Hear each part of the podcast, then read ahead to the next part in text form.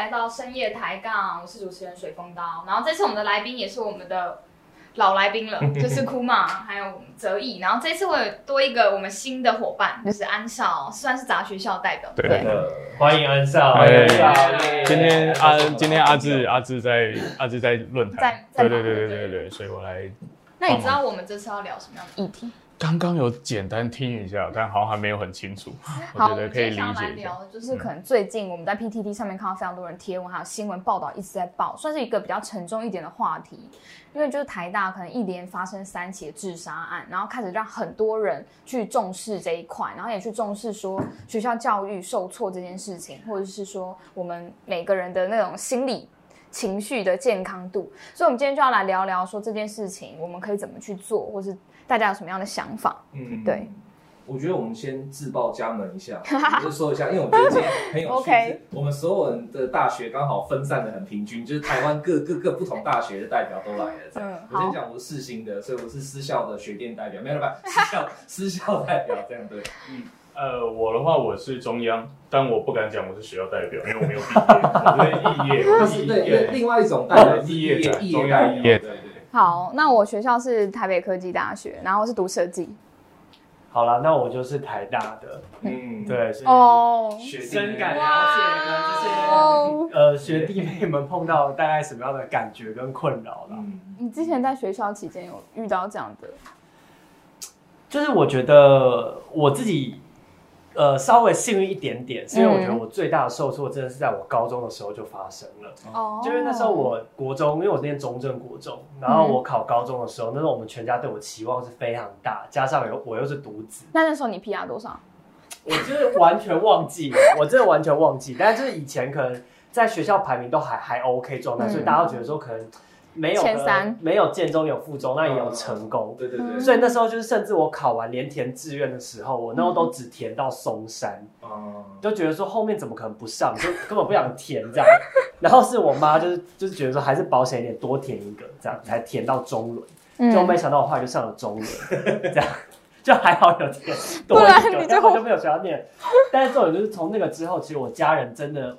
我印象很深刻，就是我。爸爸跟我爷爷应该是有到一个月都不愿意跟我说话的，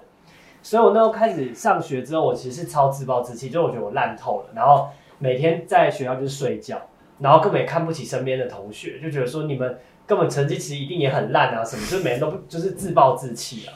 但我觉得我比稍微好一点点，是因为就我后来有去美国教育学生一年，所以我就觉得好像教育体制不是只有台湾想象的这样，所以我觉得回来之后就不想要再管其他事情了。这是大概是我的一个经历啦。哦，我刚才想问是说，不跟你讲话是完全把你当透明人吗？就是你进去，然后你跟他们打招呼，他们都会没有反应的。就比如看到会有种，觉得哦，对，就是那种也不知道跟你讲什么了，就觉得啊，你就是。感觉说你懂我父母对你的用心程度吗？或者你真的让我好失望，我出去不知道怎么跟朋友讲话。因为我们家亲戚，我不知道你们亲戚是怎么样，但我们家很多爱比较的亲戚。嗯，要问我那种，不要讲是谁好了，但是某个亲戚就是每个礼拜都会发，比如他儿子现在在做保险嘛，就会说他儿子现在业绩达到多少，然后寄 email。给身边所有亲说，我儿子今年业绩达 这个月达标多少？达标多少？达多少？他还会寄 email，他蛮厉害的。email，他还会寄，对，是一直到处去。我以为群主传一传。对，那时候那时候应该还没有来，那时候应该还没有来。哦，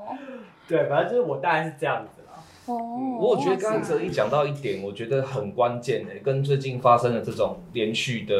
呃轻生事件很像，其实就是。也许有一些事情对当事人来讲，是对学生自己来讲，他可能自己也已经打击了，然后这是家长其实都会把它再放大。对，就有必要吗？真的有这么夸张吗？就是只不过考高，我们对我们来讲，我们现在都已经脱离学校，我们都已经走到社会去，我们就觉得说，其实现在回头再看，你会觉得哦，台大，嗯，OK 啊，台大就台大。出社会后就觉得还好，就觉得没差。可是就是当下那个坎过不去，我觉得。到底是谁啊？到底是谁在那边推波助澜？家长也许是一个吧。那可是今天台大这几起，我相信他们应该也都不是全部都是住家里或跟家人这么紧密的在一起这样。嗯还有什么你们觉得会变成就是这种把他们推下去的那个手？对啊。嗯，我觉得是因为有一些，我觉得台大生有一些人，我遇到的是他们从从小到大一路上升学没有遇过任何的挫折，因为成绩就吊打别人嘛，嗯然后觉得其他人都很笨。但是可能就是在这一块上面，他们升上去之后，要开始面对自己的情绪。我觉得大学是另外一个坎了。嗯就他有点类似，大家都把你当成一个成熟的社会人士。然后我觉得某种程度上，他也会觉得说，他有点不太敢去向其他人求助，因为他们别人就说啊，你不就台大的，然后你不就很聪明，或者是你不就很厉害？那某种程度上，他们就会更害怕去展现说自己失败的那一面，自己丑陋的那一面。这是我比较常在学校遇到的问题，就是他们会有一种小鸭症候群。哦，好好，你们知道小鸭症候群就是知道知道知道，鸭子表面上看起来很光鲜亮丽，在水面上非常的优雅，可是脚实际上一直在打。对对对对，因为他们就不希望给别人看到他们很努力去，他们其实是很努力才考高分，但他们也不能够呈现是这个样子。嗯然后对外也是要保保持一个非常好的一个形象，所以我觉得这种程度上压抑久了，其实会出问题。嗯。因为当他们的人生发现，而且现在的社会其实越来越残酷，对，你曾经现在书呆子已经不吃香了，对对对对现在你书呆子你还要长得好看，你还要多才多艺，没错，才子才女才会有人爱，真的。新闻报道才会报。所以奖金猎人才可以活啊这么久，因为大家都来参加比赛，真的，对，对，现在现在都几乎 你很会夜 配。你很会演欸。对啊，甚至是我最近还有就是朋友是有点扯到，就是我问他说你这一生，他大概是快四十吧，我就说你这一生有没有觉得什么事情没达成？他说什么当时没考上北医女，哈，这么久，两分呢？这么久了还在纠结哦，对，这么久到四十快四十，他说如果真的说呃有一件事情我感到遗憾，什么当时没考北医女，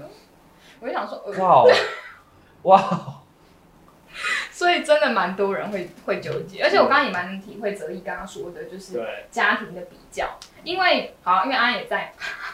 就是我其实我觉得我阿公阿妈家也算是比较会比成绩。嗯我每我们每次过年过节回家，哦大家就是聊的都是你几分，然后数理你多少，然后 呃你这次学期末怎么样啊？可以考医生吗？或什么什么？我自己觉得那时候我考试也不算太差的。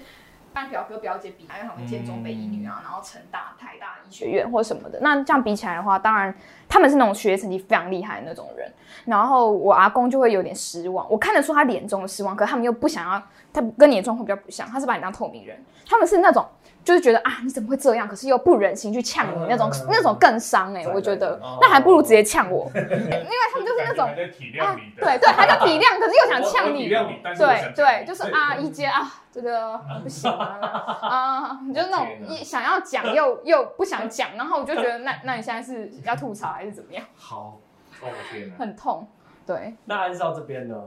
你是异业代表，我觉得你的 经验非对啊，常异非常的业，你为什么会异业？好，我那时候是因为很单纯，我高中的时候很喜欢生物，我那时候念武林高中，然后我的生物老师也是一个很棒的老师，嗯。导致他让我觉得你的喜欢是什么喜欢？呃，就是我我会觉得我这辈子应该就是会不断的接触各种哦，我以为是师徒恋物或者种啊，没有是，对。对，好，但还没有还没有到那个程度，对，但但他就是让我了解说，哎、其实学习是一件很好玩的事，对，他就是用各种很神奇，一比如说一边做实验一边教，哦或者是跑到外面去，嗯。跑到我们学校后面的那个树林田里面跟我讲东西，然后让我怎么有点怪怪的怎么找学生到田里讲话？只有你一个吗？一对一吗？哦哦，，一带哦，带一班去田里，哦，吓到。，都都学的蛮开心，而且他会就是如果有几个学生特别呃对生物有兴趣，嗯他也会用下课时间开教室，然后下课时间开教室三三四个人可以在里面用实验器材，嗯就是做自己想要看的东西，还有嗯玩的东西。但后来就是因为这件事情，然后我那时候觉得好，那我考大学我一定要念生物。那这个老师有被排挤吗？这老师没有，对，哦这老师还不错。因为通常这种老师都会被其他老师排挤。哦，哦，我们我们高中蛮蛮神奇的，我们高中蛮神奇的，就是每个老师都有自己的风格，跟学生一样，哦就很很奇特的学校。但所以上了大学以后，我就发现，哎，为什么我念的生物跟我想象的不一样不完全不一样？哦对那所以导导致这个事情，因为我那时候后来念中央，中央的生物科技，应该说生命科学系，完全是在分子生物，嗯所以就是很小细胞基因相关，那个是他们的主体。哦，我一直到后来大三才来了一个德国的教授，嗯他会真的带你去外面采菌采样，哦所以一直到那个时候才稍微好一点点。但总而言之，我发现路不对，所以我没有把重心放在这上面。嗯对，这也是一个好理由啦。我后来都在弄社团相关的东西。嗯但这个东西会让我发现一件事情是，因为后来我在学校弄了很多的社团，我发现哎、诶我很喜欢活动类型的东西，嗯很喜欢跟人一起办活动，这也是为什么现在我在杂学校。但会出现一个状况，就是我在高中的那三年，我完全不知道我之后的学校会是什么样子。嗯我我们所有收到的资讯就是台青交他们的呃学校呃生生科系或者是生物系他们在做什么事嗯，但我其实完全不知道风格是什么样子。嗯对，嗯导致我在上去了以后，真的进了大学才发现，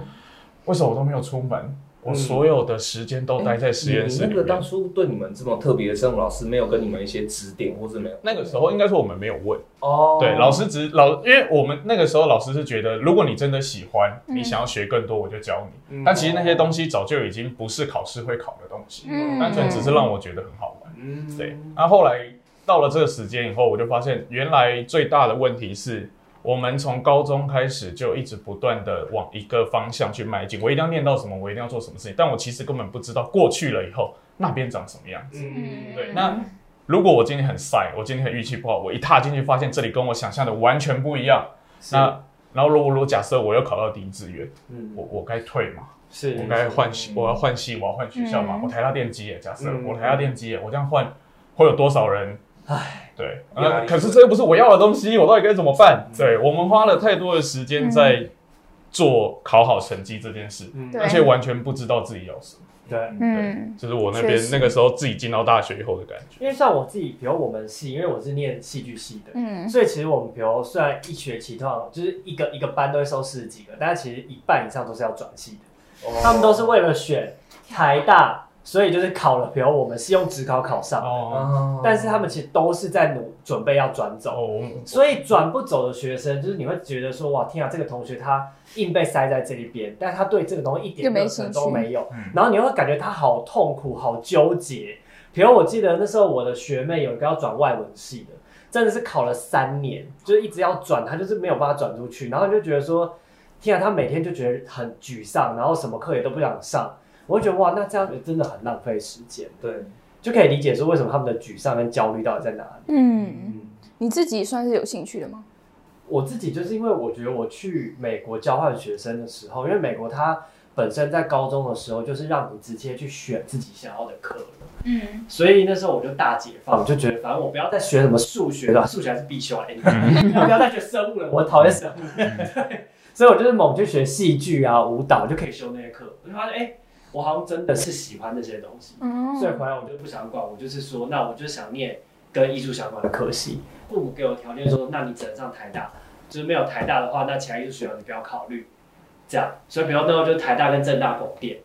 就这样在拼，然后就是一个妥协，一个双方的妥协。台艺大都不行这样不错。不行啊，啊，台大国立耶。没有，因为他们就是我不是觉得，我觉得老一辈某程度观念还是觉得选校不选系，哦，对了，因为他们会觉得说，比如说第一个，他们可能认为艺术这种东西在台湾是没有办法生存，整个产业的架构来思考，嗯。他们都觉得说，至少你进了好的学校，你会有好的人脉，那好的人脉就是未来经营你某程度人生经验的某某一个情愫的状态。嗯。但我觉得这事实上也没有错，就是比如我们身边的同学的确有非常多很优秀的，但是我觉得你不能把这种成功学的表面，觉得它就是你人生的全部。嗯。就重点应该是你核心真的喜欢什么东西，去做，达到了某个境界，而不是为了成功的形式而去追求它。我觉得这个是有点有时候会本末倒置的事情。对，这真的蛮蛮容易本末倒置。但是我觉得其实很妙的地方是，刚刚三位讲到这边，我发现有一个很有趣的现象，有没有发现？就是台湾的学习或台湾的教育环境很容易会斗丢。像安少是在高中的时候学得很开心，高中的时候他觉得他的生物是他最最想要追求的世界，嗯他其实已经确立了嘛。可是他去到大学以后，发现大学斗丢了，大学变成反而不是喂养他这个需求的地方。嗯那你的话，择一的话是，呃，高中的时候是本来就是一度绝望嘛，可是后来因为你在美国打开了新的新眼光，打开了新世界以后，那你就发现说，哎、我就是要追求这个。那还好你追求的那个台大的这个戏剧系这个地方，它也对得上，那就不会有问题。嗯那刀的话，呃，可能是就是那个设计嘛，嗯对啊设计我我也算是读了大学之后发现不是，对啊，就是因为我以前画画很好，然后老师说画画很好，那就应该去考设计啊。我发现其实这都是一个很有趣的状况，就是说我们的台湾的教育好像都会有一个状况，就是其实小孩子或年轻人都知道自己要干嘛，或者说他们其实很快就愿意投注，他不是不努力哦，投注了大量的心血，投入了大量的力量在里头，然后结果是教育体制回他一巴掌，就是说你来这边学这干嘛，或者你来这边反而不是说他看到你的能力或看到你的努力，看到你已经累积了多少以后，然后他说：“哦，那我把你放到那边去。”这样，嗯对啊，我觉得这是一个还蛮痛的地方。那我自己的话很有趣，我刚好是另外一个阶段，我是高中的时候就过得很自我。我高中读了四年，我休学过一年，对，那理由不大光彩，我们就不要讲。可是就是比较不光彩，还比较有兴趣。对啊，比较不光彩的。呃，你乱打人，跟老师有冲突啦。打老师哦，对，哎，这 都十几年的事，二十年之前的事。老师还在，老师还看到，还活着都可以说了，还活还活着都可以说，没问题。对，反正我我高中那个时候就是完全就是我只做我自己想做的事。我下午三点才去学校，然后无照骑机车从大门进去，我管你。对，然后我到大学以后也是很幸运的选到四星，我很喜欢四星啊，其实，而且我是四星口传的，所以我在口传我过得如鱼得水，很开心。我四年我其实是过得很自在的，然后也遇到很多好老师、好朋友。我卡关是在研究所，我研究所读了五年半，所以那是一个很可怕的时间。五年半是什么概念？就是你的学弟妹会进研究室跟你说：“学长，我要毕业了。”好崩溃。那你为什么你五年半你到底在干嘛？没有，我是跟我跟我跟我第一任指导教授没有办法磨合。我第一任指导教授他就是我是一个很就是喜欢做自己喜欢做的事情的人嘛。那我第一任指导教授刚好偏偏偏又是一个很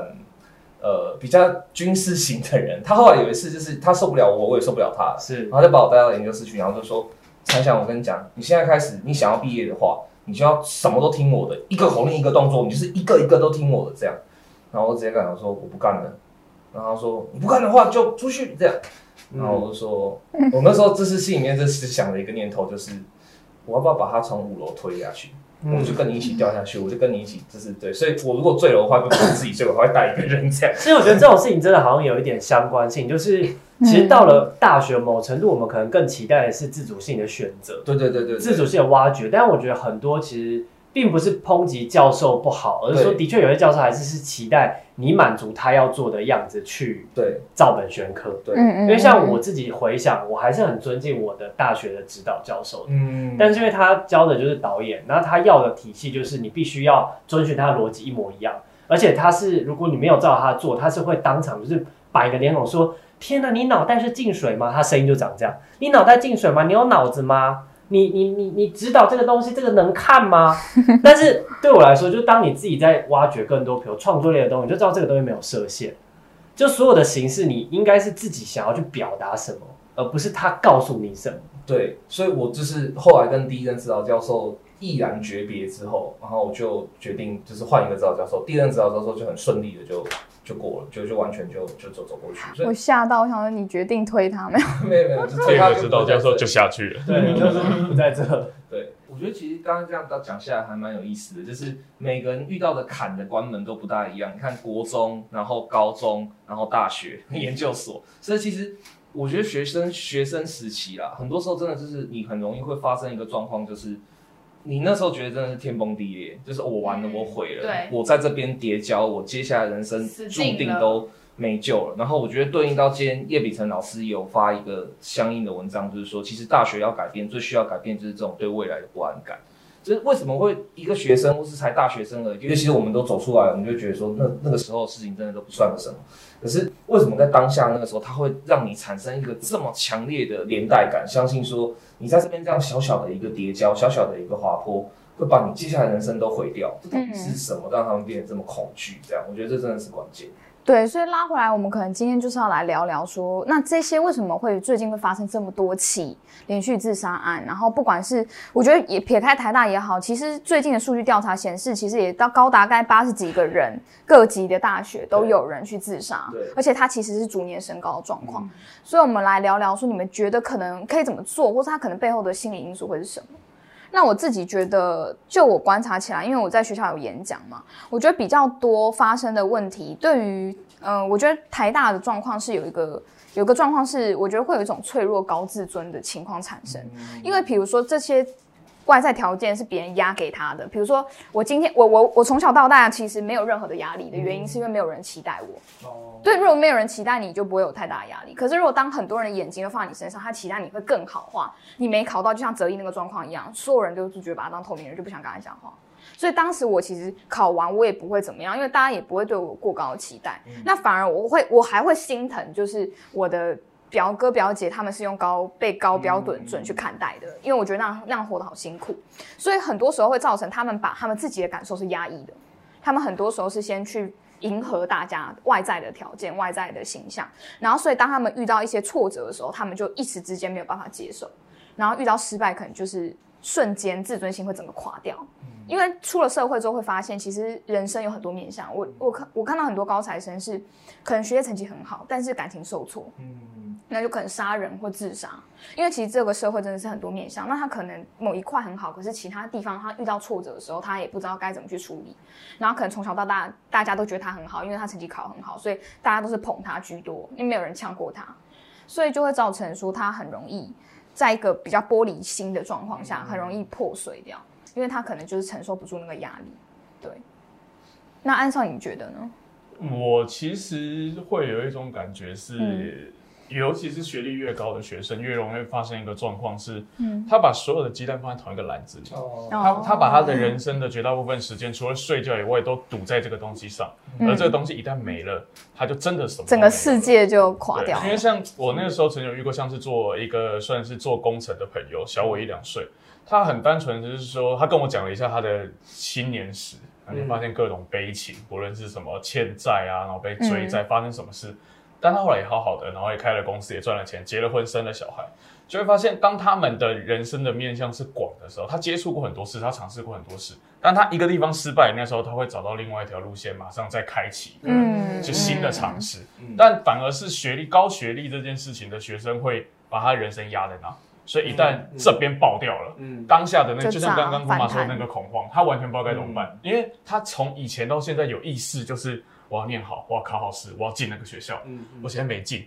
完了，那我该怎么办？他甚至从来没有想过，他可以去当个便利商店店员，或者是去摆个摊。没错，对然后他会觉得拉不下脸对做这件事。他的他的想不到对他已经他已经越走越窄了。或是说他觉得这个没有做好，就人生毁掉。对，真的因为他完全没有其他选项的理解。其实有可不一定一定不一定一定有，但是他甚至连想都不会想到。我跟你讲，我忽然讲到这个，环境跟老我忽然想到，就是你知道有一次我妈讲到一句话，真的惹到我。因为就是有有我一个大学同班同学，他后来去卖甘蔗汁，然后有一次我就是跟我妈分享说，哎、我在然后叶子泡我同学还在卖甘蔗汁，我妈竟然说啊，台大生竟然卖甘蔗汁，我说卖甘蔗汁到底怎么了？我就非常不爽，就是你讲的这个对，但是你知道有时候大家他们自己在面对这种舆论的压力的时候，就觉得对啊，我是高学历的学生，为什么要做这件事？但做这件事又怎么了吗？对，所以我觉得说，像刚刚安少讲的，我超级同意，因为很会考试的学生，其实以前培养的某个技能，就真的是考试这件事情，所以他们怎么样，就是像我以前就是知道用一个方法，就是我只要很认真，我投入很多时间，我把一个都抓很紧，它可能就会是我的。嗯但是你后来出了社会之后，并不是抓很紧，事情就是你的，对，反而就是有一本书叫《反脆弱》，大家一定都听过。有有，就反而是你要把手放得越松，你才有可能看到更多不同的可能性，培养自己更多面向的能力。嗯嗯，我觉得这个才是应该要更值得去看的事情吧。我觉得其实刚才都讲得很好，就是叨叨讲到说那个期待跟自尊跟玻璃心，然后安少跟哲一讲到说是那个呃，sorry，我有点忘记我该怎么帮你帮我统整一下。呃呃，应该说你们方向方向对，我觉得是视野广度广度，嗯对不起，呃，就是你只要安少跟哲一讲到的是广度跟就是选择性的多元，我觉得其实这两个东西结合在一起，会看到一个我我自己啦，因为我是媒体专业嘛，我看到一个更广面向，事实上是。嗯很多这这两个当然是，然后还有一个是事实上是媒体的推波助澜，很多时候就是学生或是呃一个还不成熟的心灵，还没有经历过太多事件的心灵，他唯一可以去想象的都是从媒体来的。可是事实上，媒体就会不断的告诉，像你刚才讲那种是很经典的嘛，就是之前那个郭董骂的嘛，就是台大生卖鸡排，对不对？媒体会不断的告诉，像一副对大家去做这个怎么会这样？对，媒体会不断的投放很大量的资讯，告诉他们说这个社会多危险哦，你现在多脆弱哦，我告诉你起薪多低哦，然后真的不断的下，不断的下，不断的下，然后下到他们会觉得就是越来越保守，到说就完全同意。一个是就像安少讲的，他会把所有鸡蛋放在一个篮子里，他会不断的用一个方法来催眠自己，是说我这么努力，然后我这这一定已经堆这么高了，我一定安全的吧？那当你变成这种想想法的时候，事实上我觉得那是最不安全的，对。那是最可怕的。嗯。可是另外一个就是说，他一方面就是觉得事实上还是很不安的，可是他又撞到到到那种脆弱心态，就是，嗯。可是你看我有这个啊，我有这个啊，我我我我已经累积这么多了，这样，嗯。结果这两两者的这种加成之下，然后媒体又一直这样推波助澜，推波助澜，推波助澜，对他们来讲，事实上他们每天都在打一场看不见的战争。嗯。我打开手机就是怕，嗯，然后看到别人看到同才也是怕，然后转头一看到这是已经毕业的学长姐更怕，嗯怕怕怕怕到后面就是变成说你就很容易被压垮。是。嗯我我这边想要小做一个延伸，就是如果现在真的是呃正在考试，或是一些在小孩正要准备求学的家长们，一定要注意，就是怎么分辨是不是这些商家在贩卖焦虑，就是你刚刚讲的，嗯因为他们为什么一定要吸引你去补习班，或是为什么吸引你说你一定要来参加我的什么样的课程，都是在营造一种你不学你就跟不上了，你就会输到起跑点了。但是终究这个跑道到底是谁设计的？就是这些商家设计的。那你为什么要在他设计的赛道上面去让自己觉得我跟不上，我焦虑呢？你为什么不能开发出自己的一个赛道呢？嗯所以我觉得这个真的是我们要学习去避免，就是面对焦虑的时候，你不要掉到那些商家的陷阱。对，真的真的是这样，因为回应就是刚刚安少讲的啦，就是方向性的部分。我觉得在教育学校里面应该可以去做的是给学生更多去了解，嗯，各个科系。然后因为其实现在很多活动都有在做这件事情，其实学校里面得不到，其实很多业界已经开始越做越多了。那其实包括非常多的就是人资或猎头，他们其实有在办这样的活动，或是他有意识的让你们去探索你自己的生涯或是你的职涯应该要去哪里。那它可以减轻你对于未来的方向的焦虑感。然后回应到我刚刚的那个就是高自尊、脆弱高自尊这个部分，呃，有一次我去也是高中还是国国中演讲，然后那时候老师就是我我经过学校的时候，他是整路播我的影片，就乐部课影片，然后我就很尴尬，一直播到那个 讲演讲堂，哎呦，我就想说荧幕也太多了吧。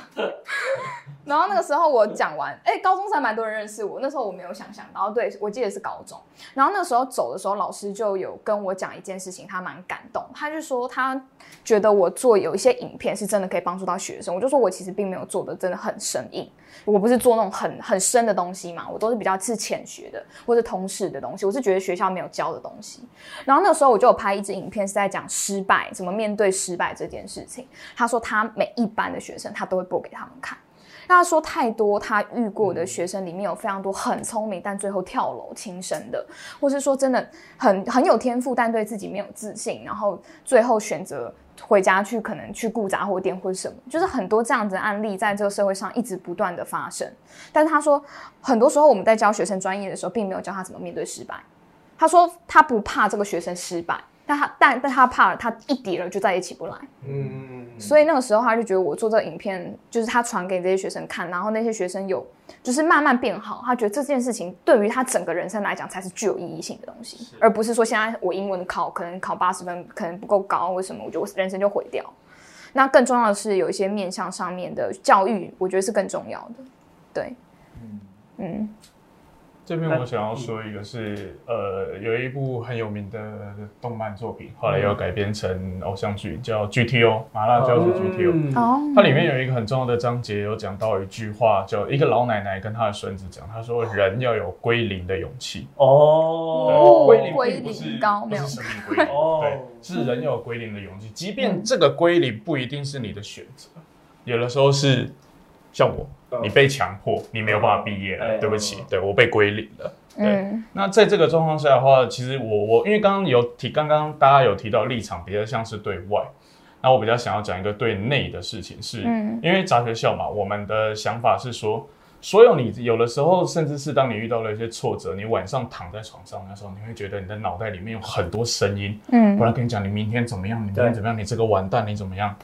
其实很好玩的是，有两个声音，我们都会讲有两个，这是一个我很尊敬的老师跟我说的，有脑的声音跟心的声音。哦，脑袋的声音绝大部分是这个社会堆叠给你的内容，嗯。就是你会不断的感受到，就是哦，这个所谓的脑的声音就是这样做比较好，嗯。他会跟你说哦，你这个时候要这样比较好，这样做比较好，嗯。对，这样这样这样这样。但是那个声音其实不一定是，他会选择以以这个社会环境告诉你的知识最好的选择，但是这不不一定是对你自己最好的选择。嗯有的时候要去听心的声音，我们太常去听脑袋给自己的声音，嗯而却没有去面对自己心里面的声音。嗯因为所谓心里面的声音，就像其实我这样讲，不是推崇，也不是建议大家这么做。但是就像那时候库马会为什么会有一种，不然我把他推下去，我跟他一起下去。对那个就是你心的声音，对啊因为那个时候你已经，你的心已经在告诉你的脑袋，我不行了，嗯我不能再这样玩下去了，嗯我会出事。嗯，对，所以那如果当我们一直忘记去听心的声音，只听脑袋的声音的时候，我们就一直压抑。最后一定会炸掉。对人都是这样子的。对，所以以我们像杂学校，我们就一直告诉他，你必须要去听，去找自己要什么东西。嗯，是，那我们今天就是没有采用辩论的形式，对我们就是一个好好的跟大家聊一聊。你最后还有没有什么想要再帮我们总结的？好，因为我觉得这样子的事情啊，其实在很多地方都有发生。我觉得也不只是大学里面。那我还是鼓励，就是有遇到可能自己发现自己已经身体快 hold 不住的朋友，就是心理的健康这件事情，在亚洲地区其实是比较不被了解。嗯不被重视的。我觉得西方相较于亚洲国家，它算是比较重视心理健康的地方，甚至很多人会建议，就是一个月应该要去可能心理咨商一次，就是他觉得这是正常的一个洗涤的过程，就有点像洗身体这种这种概念一样，就是可以把自己的心灵重新的清干净，倒垃圾的概念。所以我觉得就是刚刚有提到很好，是安少提到说，我们面对我们自己。是不是觉得现在的生活很压抑，或者心里有很不舒服的地方？我自己曾经也有一过一段时间有这样过。那我后来也是觉得，因为我后来也没事啊，就是但是我觉得那个时候，如果我可以去心理咨商的话，或许可以帮助我，就是更更用客观角度，或是更可以找到自己内心有透过第三者的方式，可以帮助你走出来。所以，如果呃，我是想鼓励各个学生、大学生也好，或社会人士也好，当你发现自己有什么状况的时候，你可以去寻求这些正常管道的帮助，你不用觉得害怕，这是一个不健康的事情。其实这是一个非常健康的事情，因为我怕很多人会害怕说，哎，找心理智商会不会是我有什么问题这样子？没错，没错，没错。对，然后也给呼吁给爸妈，这是一个想法啦，就是说，当然就是学业成绩也是非常重要，那更多的时候可以多关心自己身旁的朋友、家人、亲人也好，就是可以关注他们的情绪。那也鼓励大家，如果当你发现身旁人有出现这样状况的时候，就可以提醒他们可以去做这样子的咨询或服务。或是最后小一个补充，或是跑步，真的有嗯有 证说运动运动会改变，就是你当时的一个脑部思考的结构，它会换帮你放松调一下频道的概念，你真的就会觉得好很多。跑步跑步或找人聊一聊，对，哎，这个真的有用，因为嗯跑步运动会分泌多巴胺，然后会让你觉得很开心，而且其实运动它也是运动完之后，你的心情会变好，你的大脑的思考也变正向。对，你会发现你人还在呼吸呢，呼吸就是这样。对，你会发现很艰难的事情好像变得没有那么困难。就所以要找到发泄的管道，对，要找到一每个发泄的管道。。嗯好，那就希望大家可以就是呃越来越幸福，越来越健康，就这样。谢谢收听的大家。那如果有觉得身旁的人有遇到需要的话，可以多找朋友聊聊，或是多运动，然后适时的找到一个正常的管道去疏解自己的情绪。如果想要听我们更多内容的话，请锁定我们的深夜抬杠，然后可以追踪我们的粉丝专业跟我们的 YouTube 频道。那就这样喽，拜拜。拜拜拜拜。